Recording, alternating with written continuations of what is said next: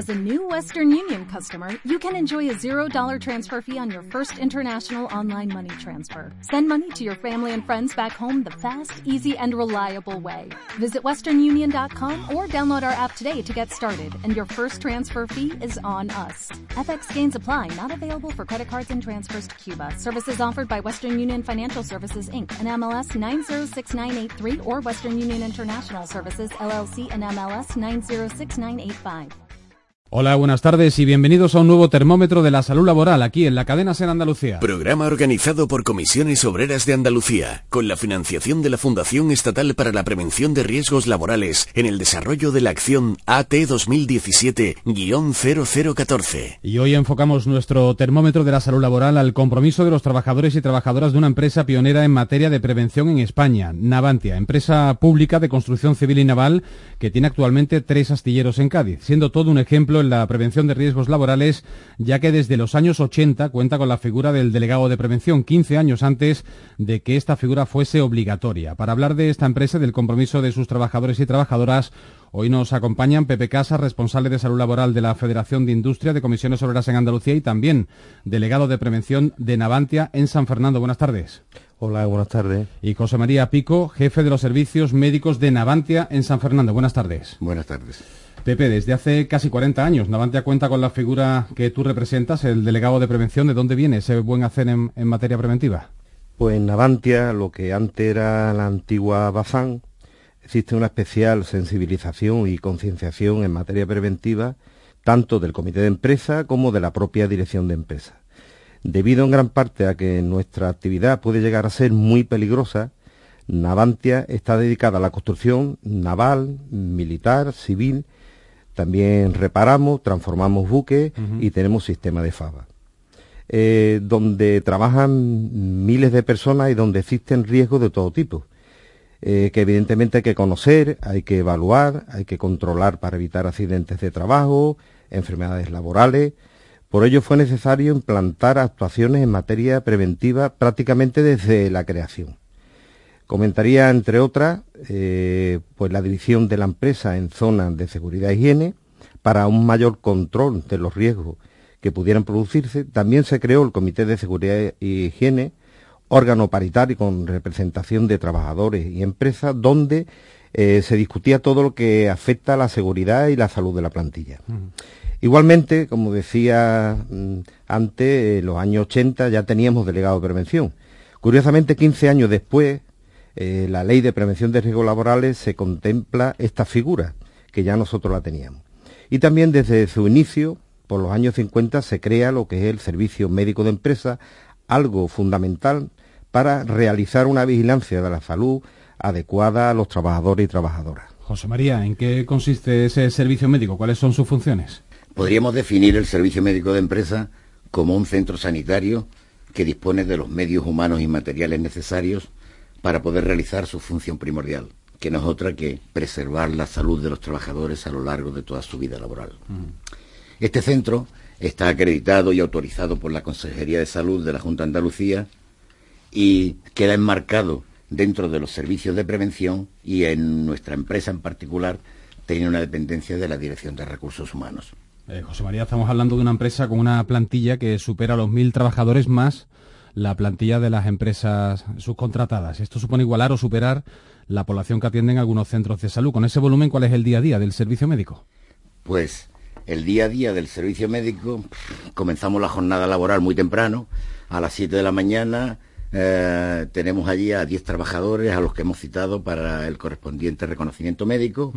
Estos trabajadores vienen en ayunas con la primera orina de la mañana, tras firmar un consentimiento informado, procedemos a realizarle su extracción de sangre, hacemos una pequeña pausa para que puedan tomar café, ya que vienen en ayunas, y luego reanudamos el reconocimiento médico con la realización de una serie de pruebas complementarias recogidas en sus protocolos médicos. Le hacemos una espirometría, audiometría, electrocardiograma, toma de tensión arterial, visiotest, etcétera.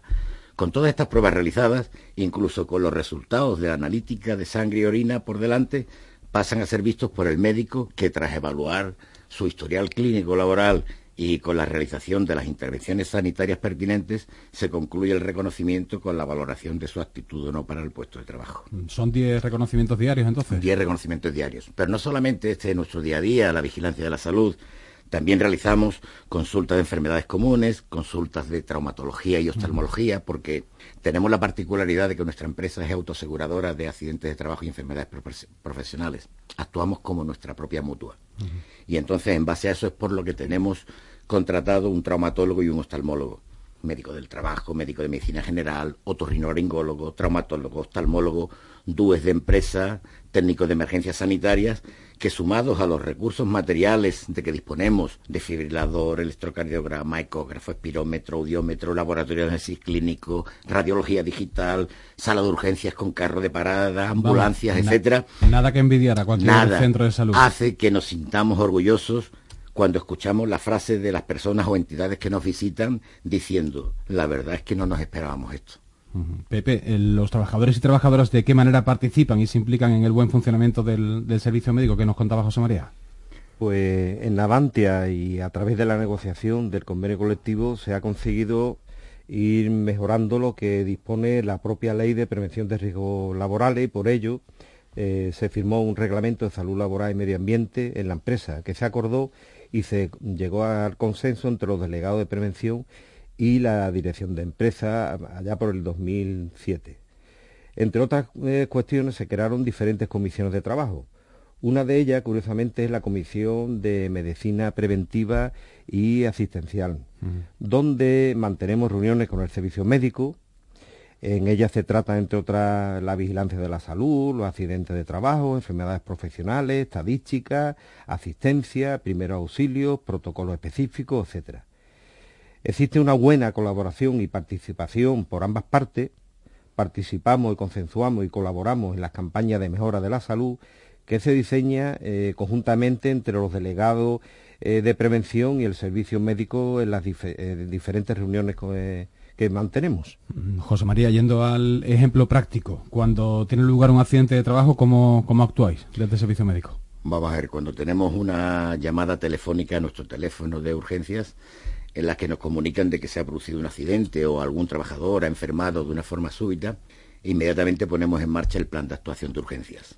Eh, disponemos de una ambulancia tipo soporte vital básico y con la siguiente dotación, un médico, un DUE y un técnico de emergencias sanitarias se desplazan al lugar del accidente. Y como en nuestra empresa hay zonas donde, por ejemplo, eh, dentro de un barco, en la sala de máquinas, en alguna de, de, la sentina del barco, donde hay un difícil acceso, eh, necesitamos muchas veces de, la ayuda del servicio de contraincendios que nos ayudan a evacuar a esa persona, rescatarla y ponerla en un sitio seguro para poder proceder a su atención.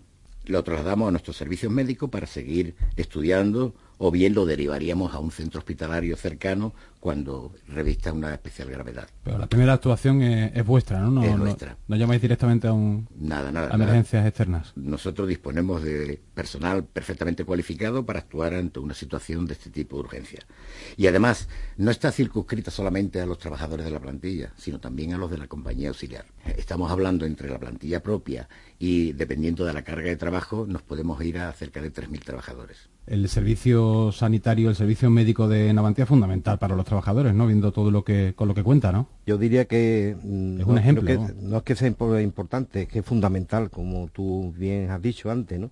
Ellos saben y son conscientes de que una buena vigilancia de la salud es beneficioso, puesto que se pueden detectar enfermedades para poder actuar cuanto antes se estudia si las enfermedades de un colectivo de trabajadores tienen relación con el, con el trabajo y a su vez se puede comprobar si las medidas preventivas puestas en marcha evitan realmente los daños a la salud de los trabajadores. Afortunadamente, los trabajadores y trabajadoras de, Navantia tienen plena confianza en su servicio médico, saben que la calidad de servicio, de la profesionalidad del personal que lo asiste y de los medios materiales de que dispone y por tanto acuden siempre. Es más, eh, por los años 86 y 87, que, creo recordar, en asamblea los trabajadores y trabajadoras decidieron que el dinero que la empresa aportaba por cada trabajador y trabajadora para la comida, que se dejaría de percibir por el cierre del comedor fue destinado a mejoras en seguridad y salud laboral de manera consensuada entre el comité de empresa y la dirección. Desde luego todo un ejemplo para, el resto de empresas. Pepe Casa, responsable de salud laboral de la Federación de Industria de Comisiones Obreras en Andalucía y delegado de prevención de Navantia en San Fernando. Gracias. A ti. José María Pico, jefe de los servicios médicos de Navantia en San Fernando. Gracias y enhorabuena por la labor de prevención y salud laboral que lleváis a cabo. Gracias a la cadena SER por esta invitación. Y ustedes ya saben, si desean realizar alguna consulta sobre este u otro asunto, lo pueden hacer a través de la web tusaludnoestannomina.com o mediante notas de voz o mensajes de WhatsApp en el teléfono 699 21 9559. El contenido de esta publicación es responsabilidad exclusiva de la entidad ejecutante y no refleja necesariamente la opinión de la Fundación Estatal para la Prevención de Riesgos Laborales, FSP.